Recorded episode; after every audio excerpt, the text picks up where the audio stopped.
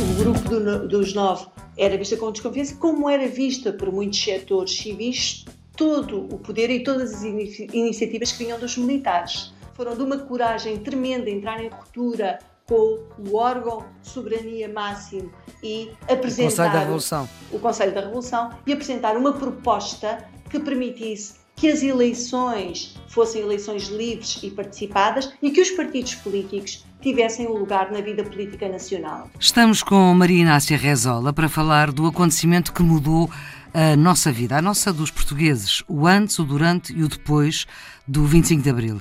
É doutorada em História pela Faculdade de Ciências Sociais e Humanas da Universidade Nova de Lisboa. É especialista em História Institucional e Política Contemporânea.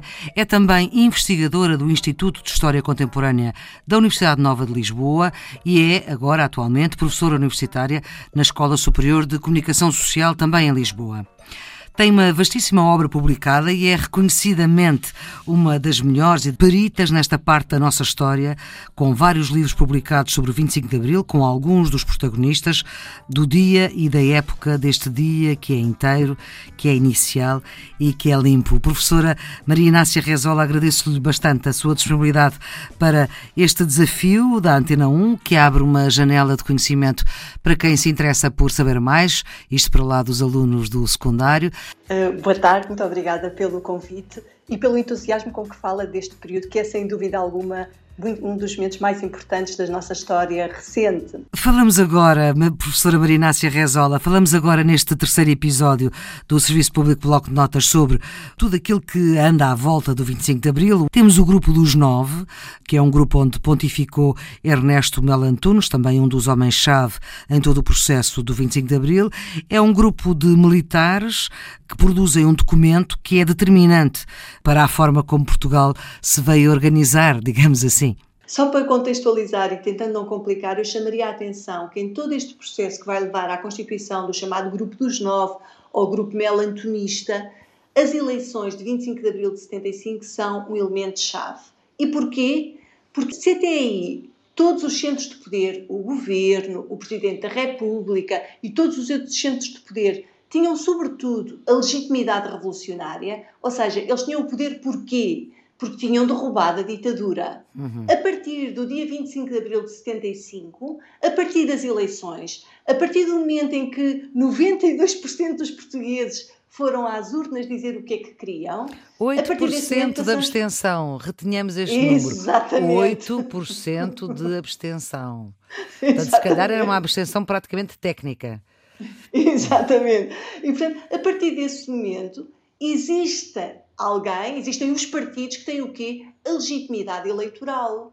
Foram aqueles em que os portugueses votaram.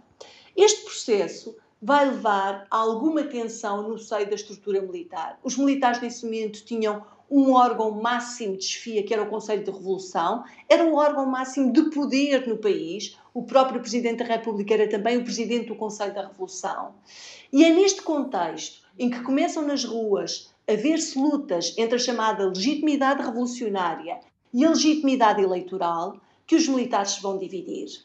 Nós temos um núcleo duro, que é liderado pelo grupo em torno do general Vasco Gonçalves, que era partidário de uma democracia mais próxima, por exemplo, da União Soviética, que apresenta um documento político que propõe, entre outras coisas, a extinção da Assembleia Constituinte. A ação deste grupo e também do grupo que era liderado pelo então general Hotel Saraiva de Carvalho vai levar o chamado Grupo dos Nove a entrar em ruptura e a publicar, a imprensa novamente é muito importante, num jornal à época muito conhecido e muito divulgado, que era o Jornal Novo, um programa político que contestava a orientação que o grupo do general Vasconcelos estava a imprimir ao país. Uhum, este, esta, o publicar do documento dos nove marca uma ruptura. Esses nove conselheiros da Revolução, que rapidamente vão ter apoio em vários setores das Forças Armadas e na sociedade civil, o Partido Socialista é o primeiro a subscrever o documento dos nove. Mário Soares dirá nas suas memórias que mais tarde se teria recusado a assinar, porque aquele programa era muito à esquerda do programa do Partido Socialista, mas que à época era o que lhe parecia melhor para chegarmos a um país democrático.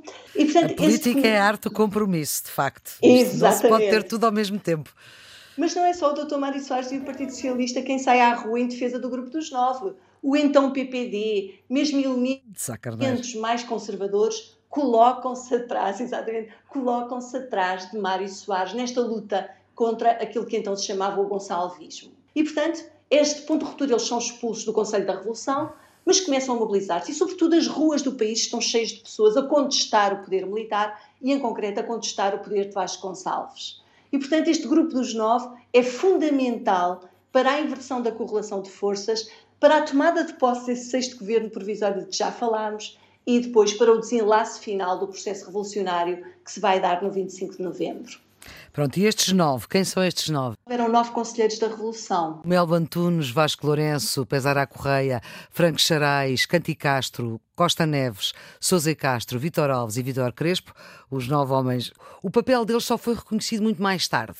Ou seja, à época o grupo dos nove também era visto com alguma desconfiança, ou não? Sim, uh, o grupo do, dos nove era vista com desconfiança, como era vista por muitos setores civis todo o poder e todas as iniciativas que vinham dos militares. Foram de uma coragem tremenda entrar em ruptura com o órgão de soberania máximo e apresentar o Conselho da Revolução. o Conselho da Revolução e apresentar uma proposta que permitisse que as eleições fossem eleições livres e participadas e que os partidos políticos tivessem um lugar na vida política nacional. Neste período, entretanto, tivemos dois presidentes da República, nomeadamente Exato. o General Spínola, General Spínola que, que, também liderou a, a Junta Nacional, e Costa Gomes. O papel deles tentando recuperar um bocadinho a história, quem os capitães tinham previsto que fosse o primeiro presidente da República depois de roubada a ditadura era o general Costa Gomes.